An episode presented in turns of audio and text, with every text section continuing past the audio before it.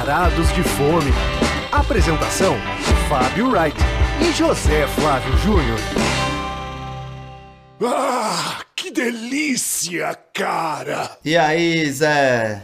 E aí, Fábio? Edição 37 ou edição 2 da segunda temporada? Como é que a gente vai Tá chamar na isso? mesma, mas acho que a gente deve continuar a contagem, já que fizemos 35 programas no ano passado, dos quais nos orgulhamos muito, e temos o desafio deste ano, até o final de outubro, de fazer mais 35 para inteirarmos 70 edições, que serão quase 140 é, Resenhas ainda. resenhas. Não vão ser 140, porque este ano faremos programas especiais com temas, quem sabe umas entrevistas, né? Convidados. Então, é, convidados. Estamos pensando nisso e sempre expandindo o Varados de Fome, agora com esse áudio maravilhoso, microfone, Pois é, não param de chegar cartas aqui na redação elogiando o áudio. áudio. Pô, Nossa, nem- eu nem imaginava que vocês tinham essa voz. no nosso recesso... Cadê aquele zoom zoom zoom atrás, aquele, aquelas motos, aqueles aviões passando? Olha, no nosso recesso, que durou mais de dois meses de férias, é, teve gente pedindo a volta do programa. O programa, Cadê o programa? Aconteceu, não sei o quê. E muita gente ouvindo o, o 35, que era do, do Jacan, lá do Presidente, e tardiamente, ouvindo depois, comentando. Isso foi bem legal. Sinal de que. É, mas eu acho que o Varado de Fome tem uma coisa interessante também, que tirando alguns lugares que podem fechar, né, muitos, dos- muitos dos podcasts não perdem a, Aliás, a graça, A né? graça. Como, é, diferentemente, por exemplo, um podcast que fala da rodada do futebol, porque aí o Ah, cara não tem como ouvir depois, verdade. entendeu? E os nossos e tem por, essa... por falar em, em fechou, durante o nosso recesso teve mais um restaurante que fechou, né? Ah, é? Você vai jogar isso pra mim, pra lembrar? Qual? Não, eu vou dizer o, o primeiro, que foi o Fongoncito, que foi o primeiro pro- é, lugar É. que a gente visitou, que era um mexicano na Vila Madalena, e que fechou as portas. Aí, depois disso, teve mais um restaurante que fechou as portas recentemente. A gente falou, putz, falamos e fechou. Qual era, Fábio? Você vai jogar essa casca de banana, Não, eu, Zé? eu vou falar porque eu me lembrei. É o Nobu. Que a Ah, gente, é, foi Nobu. você que me deu a notícia que o Nobu. Quer dizer, eu te falei que o nosso amigo Atuzzi tinha me dito que o Nobu ia fechar. E aí você confirmou que o Nobu, é. Nobu fechou. Uma pena, lamentável. Pois é. Foi abordado no nosso segundo programa. Não, e você lembra que a dois. gente, a gente chegou a comentar isso no programa sobre o ponto. difícil. Que Ah. o ponto ali, que eles, o restaurante era na parte de cima e passava em- as pessoas passavam em frente, parecia que tava sempre vazio. Assim, eu acho que erraram um pouco também nisso, né? Um quarteirão difícil do Jardins, a gente chegou a comentar Qual vai ser o terceiro restaurante que vai fechar, então, disso que a gente falou? Vai ser aquele do ponto também no Jardins lá que você falou. Ih, esse ponto aí, aquele português que. Hum, aquele, Não vamos jogar a mão aquele quarteirão ali é ceifador de cabeças. É. Mas hoje vamos falar de pessoas bem-sucedidas, de restaurantes bem-sucedidos. O tema hoje Brasil caipira, comida rústica, regional, mas não limitada a um estado, e sim a ingredientes bem da roça e coisas assim mais roots, vamos dizer assim, né? Tá pronto? Posso? Manda. Posso? Primeiro prato. Então, nosso primeiro restaurante de hoje será o Benza. Um restaurante. Benza Deus. Pois é, mano, é Benza, só o nome, Zé. Tá. O restaurante foi inaugurado no início de dezembro e o grande né, chamariz dele é que ele, o, o chefe proprietário é o Pablo Azen. O Azen ou Azen? É, ou você- Ai? O Aizen. Pois é, ele O Azen. que foi vencedor do, do Masterchef Profissionais 2, né? Que Sim. foi em 2017 que o Zé assistiu todos os programas, deve saber Claro. tudo da vida dele. E Ele, na a narrativa dele, naquele programa, é que ele tinha ainda um restaurante de Juiz de Fora, né? Que ele é de lá, na verdade, um bar. Acho que um gastro, gastro pub, Pois é, assim. aí uma, uma notícia até de primeira mão, porque eu cheguei a, a questionar sobre, chamava Garagem Gastrobar, em Juiz de Fora, né? Ah, E, e aí, ele, como ele abriu o Benza, e ele, e ele falou que o Garagem era, era ele, era muito a presença dele lá, as receitas dele, que ele trouxe todas pro Benza, ele vai transformar num italiano lá, chamado Crostino. Então essa Ah, informação tá. meio de primeira mão. não, o que eu me lembrava é de que ele estava com muita dificuldade de manter esse restaurante lá em Juiz de Fora. E entre a vitória dele e ele abrir o Benza, passou-se bastante tempo, né? Pois é. Demorou pra ele tomar coragem.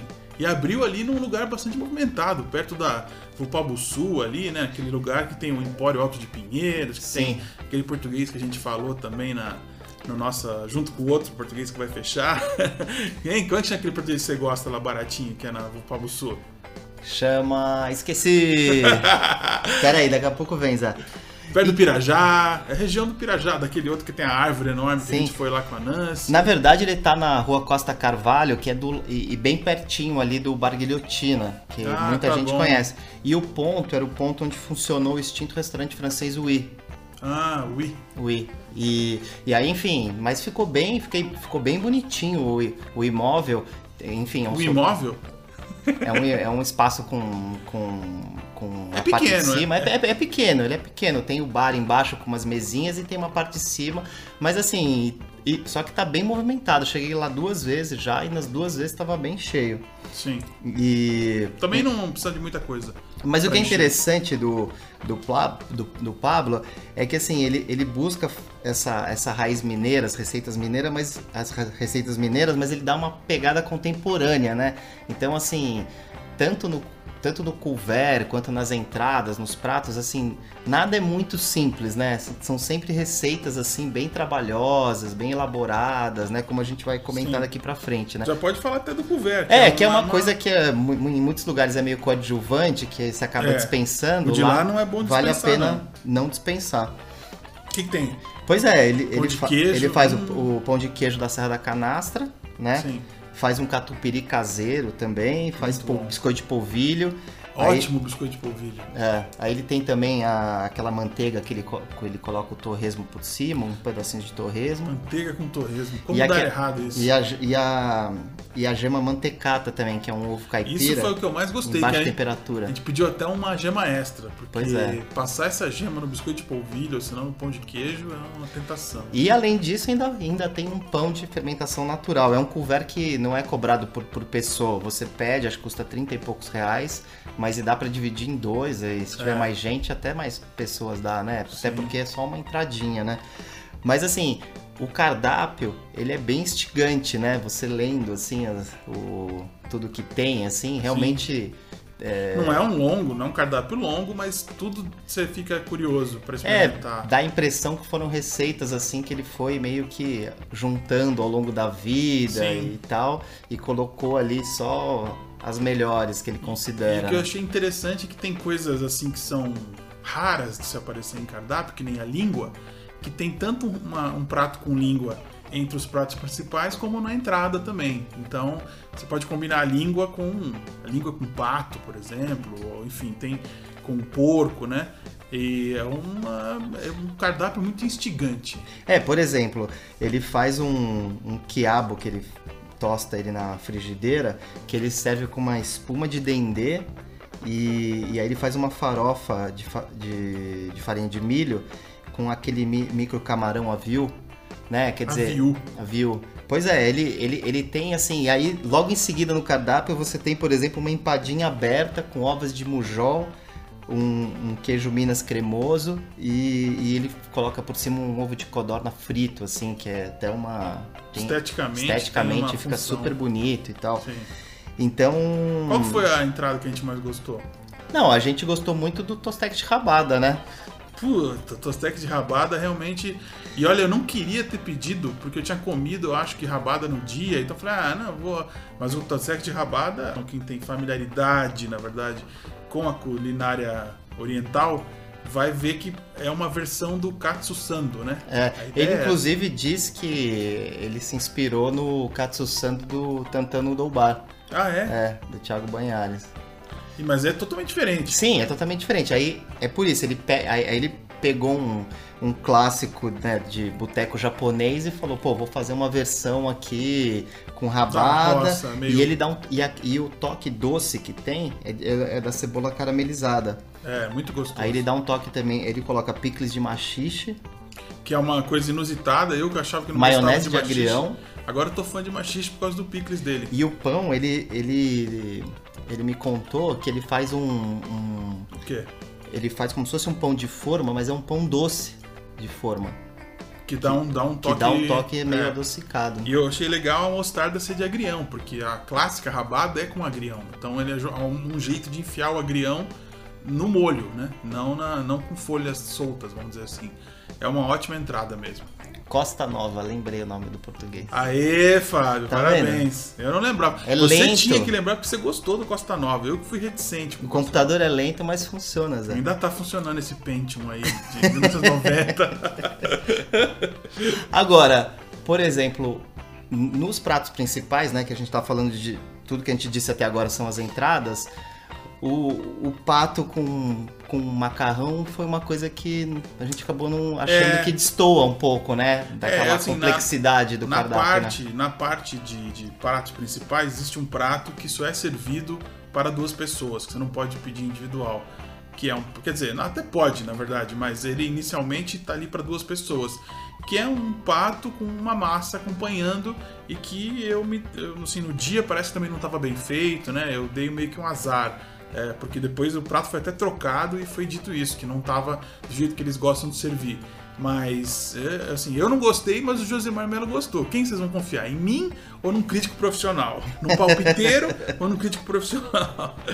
Mas é. Não, mas, é- mas assim, independentemente do sabor, eu acho que assim, que é um prato que ele é um prato mais caseiro, mais simples, assim, né? Ah, Mais um tá. prato de almoço de fim de semana, né? Ele quis Sim. colocar uma coisa no cardápio que talvez destoe. comida de vovó. É, que Só destoe que é uma daquela... vovó que faz pato, então tá uma vovó de Santa Catarina aí, que, pô, pato não é uma comida tão, né, caseira assim, pô. É, não, por exemplo, vamos, vamos falar da língua, né? Que você acabou Pô, de citar. Cara, eles fazem ela num, num corte alto, né, Zé? Isso, muito... Você que é um especialista em língua, né? É, é uma língua que, assim, na verdade que chama a atenção nela, mais do que a, a textura, que é deliciosa e tudo mais, é o demi-glace, né? Que é, Sim. assim, dá um, aquele tom adocicado que é feito com açúcar mascavo, né? O que, que ele usa Não, pra ele deixar usa- ela bem ele- escura? É, então, é bem espesso, um demi-glace bem espesso que com alho negro. Alho negro, é, É. isso mesmo, nossa.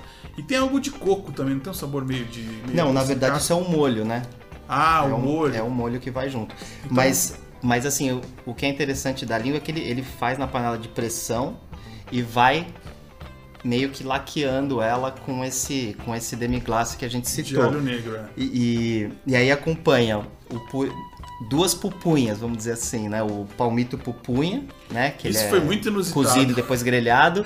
E a pupunha, que é a pupunha do Pará, da Amazônia, que é um fruto.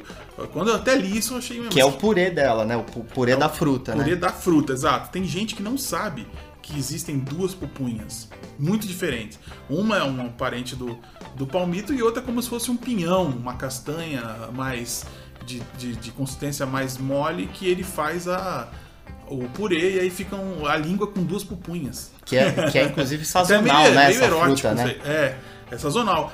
É, Tinha uma época que eu ia pra Belém sempre na mesma época do ano e nunca tinha pupunha.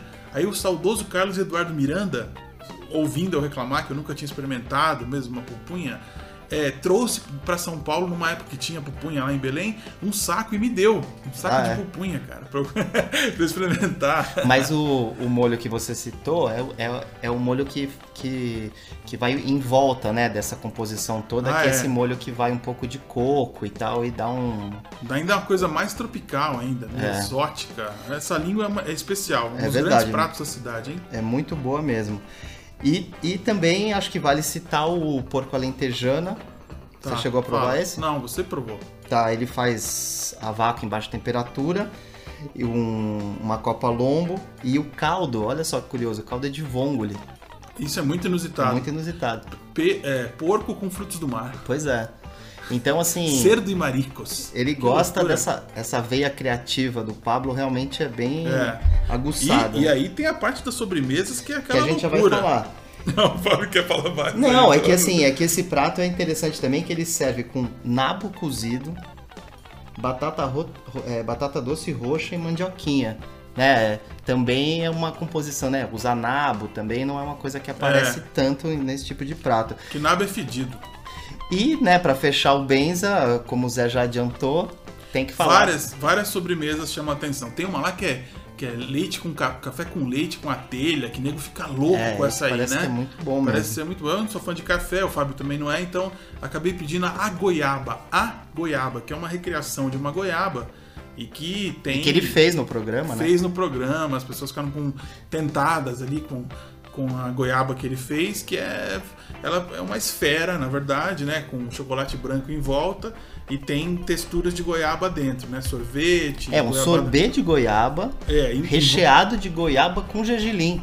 E por Exato. fora, né, como se fosse a, a- a fruta mesmo em É, uma natura, casca branca. essa assim. casquinha que você citou de chocolate branco. É, exato. É, E ele é fala- inesquecível. E ele fala que o gergelim que ele coloca na, na goiabada, cascão no meio. do meinho, é, pra, é como se fosse a, a sementinha, entendeu? Da, da goiaba. Cheio das, das firulas, né? E Paulo? fazer o, so- o sorbet, ele usa nitrogênio pra dar o, Tá, o toque. não sabia disso. Inclusive, no Masterchef, Hum. eles eh, teve uma prova depois que o Pablo ganhou e tal, que ele foi lá e ensinou lá pros participantes já Como amadores. convidado, é. É, já foi como convidado e eles tinham que reproduzir essa goiaba. Essa do- goiaba famosa. é. Só que assim, na hora que você quebra ela, né, ela também não fica com visual também tão. Ah, você tão quer o bacana. quê também, É, porra? mas, mas é Ela muito já curiosa. tá bonita no começo. No E ele- final, E, e, e, e para complementar, porque eles sempre vai além, né? Ele faz um crumble de castanha do Pará, ainda serve com catupiry caseiro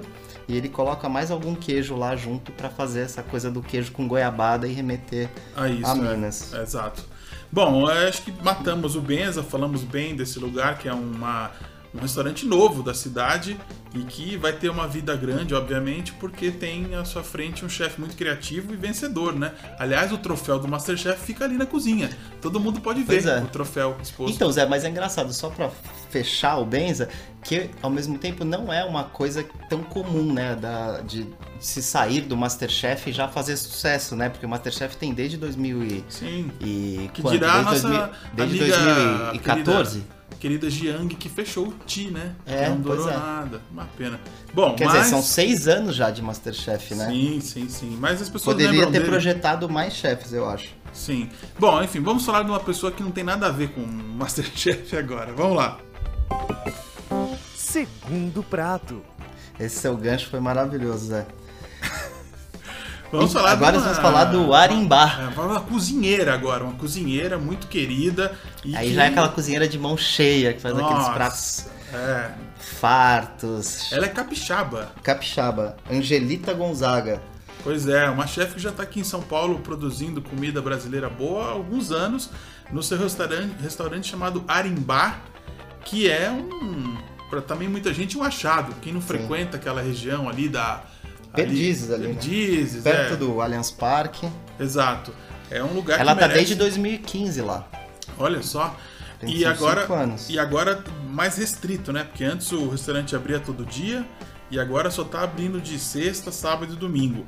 Não é mais um. Não dá pra você ir almoçar no Arimbá numa quarta-feira, que nem a gente chegou aí a Sim. primeira vez. Agora.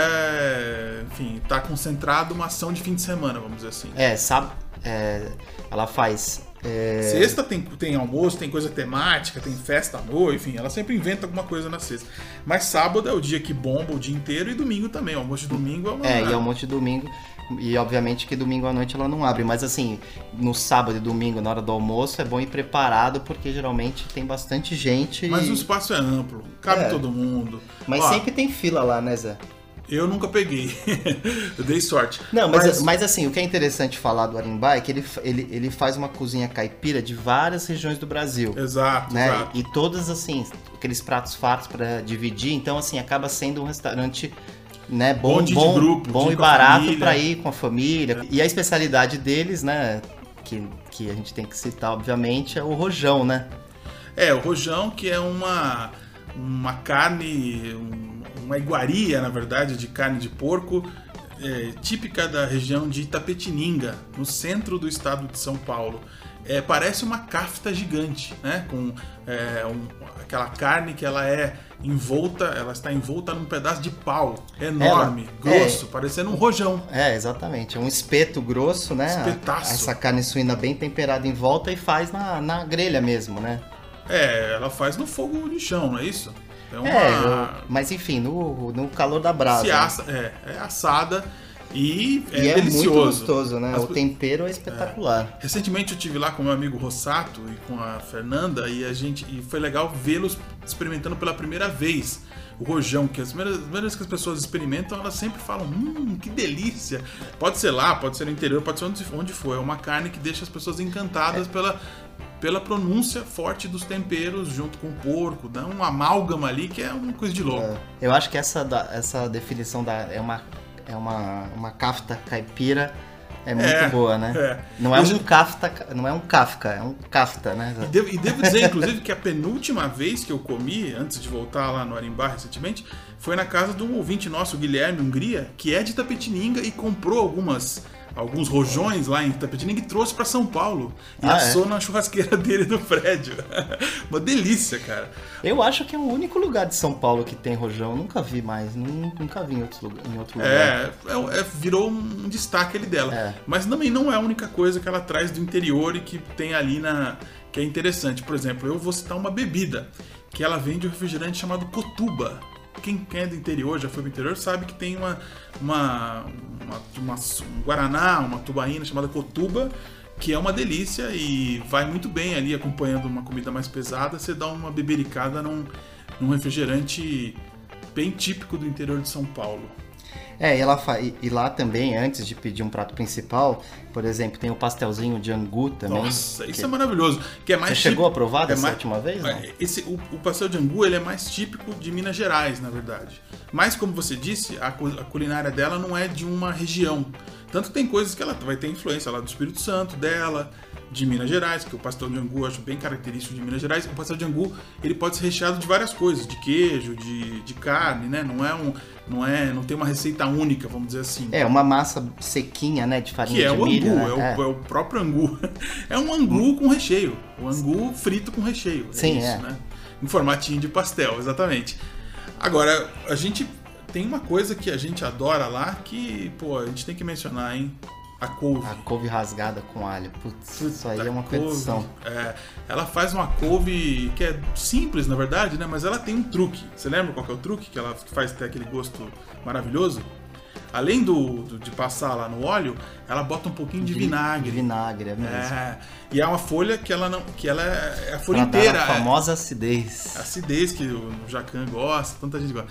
Mas a- a- é, é importante dizer que não é aquela couve que você costuma comer na feijoada, que é, que é em tirinhas, né? É a folha inteira. Então, É, que é quase desfiada, né? é, a de lá não é desfiada, é, não a é folha em fio. inteira, exatamente. E não é o único vegetal gostoso, não. O quiabo dela também é maravilhoso, sem baba. É, enfim, isso são os acompanhamentos. Vai pedir um rojão, vai pedir uma outra, uma outra carne, e você complementa com essas coisas que, você, que tem lá, que são típicas de comida da fazenda, da roça. Pois é, ela, ela tem feijão tropeiro, por exemplo. Que é muito bom. É, e, e eu gosto muito dos arrozes também, né? Tem uma- Hum. aquele arroz dos pampas, que é com, com carne bovina, feijão, ovo e uns cubinhos de queijo. E Como tem também. arroz de charque. É, mas- pois é, e ela faz aquele bêbado, arroz bêbado também, que é com toicinho, linguiça e, e- e- e leva cachaça também na hora de Uhum. refogar. com- e, e a couve também vai nesse, nesse arroz bêbado. E, e fazem também. E, e- e a parte de caipirinhas também ah, é um destaque, né? isso, exatamente. Aliás, ela faz algumas especiais para ocasiões, assim, pode ter. Você vai lá num dia, tem alguma sazonal ali que está sendo feita, são todas deliciosas. Eu sempre peço a minha com saquê, que eu sou fresco e eu não gosto da, da potência da cachaça. Mas cai- caipirinha de verdade é de cachaça, não é vodka, nada, não, né? E aí tem muitas frutas, eles geralmente têm uma, um arsenal de frutas lá para fazer uma caipirinha bem saborosa. É, pois é, e, e, assim, muita oferta de cachaça e os sabores também diferentes, né? Tem, por exemplo, Exatamente. ca- carambola com limão siciliano, uma que eu, que eu lembro de ter visto. Eu, te- uma- eu, eu, eu vou te falar, já que você falou de, de caipirinha, devo dizer que não, já tinha tomado a minha a última vez que eu fui lá e ela veio me oferecer uma coisa que eu nunca imaginei que eu ia pegar, que foi um- um- uma cachaça no coco. Ela bota uma cachaça para ficar curtida dentro de um, de um coco, assim. Então fica um coquinho, assim, né? Vamos dizer assim, e meio com uma consistência licorosa. Então eu tomei no final como um digestivo isso aí, que eu nunca pediria, mas ela veio oferecendo assim, eu senti o cheiro, falei, nossa, mas uma cachaça com cheirão de coco assim. Aí depois ela foi na geladeira e me mostrou o coco, ó, fica aqui dentro, que eu boto aqui dentro. Coisas bem assim, vamos dizer, é, uma coisa prosaica, assim, né? Que não é. Diferentemente da coisa cerebral do, do Pablo, vamos dizer assim, com a, com a cozinha dele. É tal. uma- O lance dela é mais. É mais assim, intuitivo, mais é. caseiro, mais é, anfitriã, é. assim, que tá recebendo parece que em casa, né? E os, e os dois são excelentes, né, cara? Assim, você não, Sim. não dá pra dizer, tipo. São ah, dois mundos e. A e- mesmo, é a mesma abordagem de dois. Quer dizer, são abordagens diferentes do mesmo, do mesmo mundo, na verdade. É. Só que o resultado. E os dois são ótimos, né? E eu acho que pra, pra fechar o Arimbá, a gente- vamos citar só o restaurante que ela abriu, né? E não. Não, Não tá mais, que é o Alfenda, que é uma proposta de um restaurante de carne com uma temática. Dungeons, Dungeons and Dragons, é RPG, o que, que é aquilo mesmo? É mestre dos, do, é, Harry Potter, sei lá. é, Tinha uma pegada Medieval. medieval, assim. Eu cheguei aí, né? Eu achei curioso, mas o meu tutano não, não veio muito bom. Aí tem que, tem que pro- provar o tutano dela no Marimbá. Ela falou que não tava dando conta de ficar nos dois lugares. Os lugares eram próximos, eram Sim. na mesma região. Mas ela não tava dando conta, aí ficou com os outros sócios lá, ou seja, ela não tá mais vinculada a esse Walfenda aí. E uma dica do Arimbá é também por conta dela não estar mais lá no No Alfenda, ela tá tentando criar uns pratos ali de fim- nos finais de semana e tal, então vale ficar ligado no Instagram do, do Arimbá que ela sempre coloca esses Alguma pratos coisa- especiais, né? Você ficou tentado por alguns aí É, recentemente, eu né? só não sei se tá agora de cabeça, mas eu vi uns dois ali que ela postou. Esse final de semana teremos tal prato e, e- então quer dizer vale a pena também perguntar se tem alguma coisa especial no- Tá. na semana e tal. Bom, então falamos de dois craques da gastronomia da região sudeste, né? Porque um é mineiro e a outra é capixaba. E agora vamos falar de um craque da bola. Hora da sobremesa. Eu queria falar hoje do, do documentário que chama Diego Maradona, né? Da, do, daquele cineasta britânico que é descendente de indianos, que chama Asif Kapadia. Que é o, o me- que é o cineasta Fez o que fez Senna. o, o documentário do Senna, tão Foi um elogiado. sucesso lá fora e aqui fez água, né? Tipo, teve muito pouca repercussão dentro do Brasil e na Inglaterra teve uma bilheteria excelente. É porque é por causa do diretor também, que é um, um craque Um craque tipo de fazer esse documentário. E o, e o Demi Winehouse, né? Que você Também que foi um sucesso, claro. Pois é, e aí é curioso porque esse filme ele não estreou, né, em, em São Paulo, ele passou no Festival do Rio Hum. e eu consegui assistir ele no Cine Sesc aqui em São Paulo quando teve meio que uma um, um- ah, os melhores alguns filmes do Rio aqui nesse período que a gente ficou aí esse verão que a gente tava ficou de férias do Varados de Fome. Hum. Mas assim, o documentário é espetacular. Não, e tem como a pessoa ver, né? Você Então, tá na, No- aqui no Brasil é possível ser assistido no streaming no Sky Play. Mas Tá. hoje em dia não é precisa Todo ver mundo quem tem isso, É, não é é, todo tá. mundo que tem, mas às vezes tem um amigo que tem e tal. Então, ele teve acesso a 500 horas de imagens inéditas do Maradona é, na passagem dele pelo, pela Itália, né? Porque o Maradona sai do Boca Juniors, joga duas temporadas no Barcelona, mas só Napoli. conquista uma Copa do Rei. Ele não tem uma passagem muito Sim, criteriosa. sim, sim. Então, quando ele chega no Napoli, é, seria assim, eu tava tentando pensar o que, que seria no Brasil, assim, é que o Bahia já foi campeão brasileiro, mas assim, o Napoli nunca tinha sido campeão, né? Então, assim, seria como, sei lá, o Bahia comprar o Neymar, assim. Então, pra eles aquilo foi uma Sim. E aí o filme Uma mostra bem isso e. e- É, então, e aí o filme mostra, assim, que o, que o Maradona despontou, né, ele como um, um vitorioso na Copa de 86, e o primeiro título do Napoli, que foi na temporada 86-87. Tinha o Careca, o Careca aparece. Não, o Careca não aparece, cara. O Careca, o alemão, eles não são Estranho. citados. Mas, assim, é muito interessante porque fala da relação dele com a, com a, com a família Giuliano, da Camorra, que fornecia cocaína pra ele. E, e- Bem explícito, então. É, bem, é bem explícito nesse sentido. E, e não sei se você chegou a assistir os Jogos do Campeonato Italiano na época da Bandeirantes, mas, cara, pra mim é uma coisa assim que eu assistia muito então, esse time do Napoli. Eu Aí tenho muita, muita lembrança. você, tá? Agora, e tem uma, tem uma cena documentário, só pra fechar aqui Hum. esse tema, que, que quando o Napoli foi campeão pela primeira vez, cara, foi uma festa tão absurda na cidade, cara, que chegaram a pichar no muro do, do cemitério. Vocês não sabem o que perderam. Eu Ah, achei eu, só- genial. eu queria mencionar que não é o único documentário do Maradona, né? Que tem o do Costurica também, que tem música do Manu Chao. Ele já foi muito retratado no cinema, né? Agora eu, pra fechar aqui, estamos estourado no tempo, só vou mencionar que eu vou chamar a música do Primus, My Name is Mud, porque outro dia eu tava lá no Fat Cow comendo um, uma, uma iguaria lá, um lobster roll, e aí começou a tocar essa música do Primus, que é uma banda dos anos 90, muito cultuada, tocou aqui no SWU, e aí eu tava nessa onda que eu tinha ouvido o Gustavo Cerati lá no, no Boteca Argentino, aí eu tô reparando agora nas músicas tocando, tô ficando feliz com a seleção musical de alguns lugares. O Fat Cow vai aqui meus parabéns por ter botado uma música do Primus na seleção de rock dos anos 90 ali, entrou esse My Name is Mud, que é uma loucura, uma coisa bem assim, experimental, talvez a coisa mais experimental a ter feito sucesso nos anos 90. Beleza? Beleza, fechou. Até semana que vem, rapaziada. Até semana que vem. Um Tchau. abraço.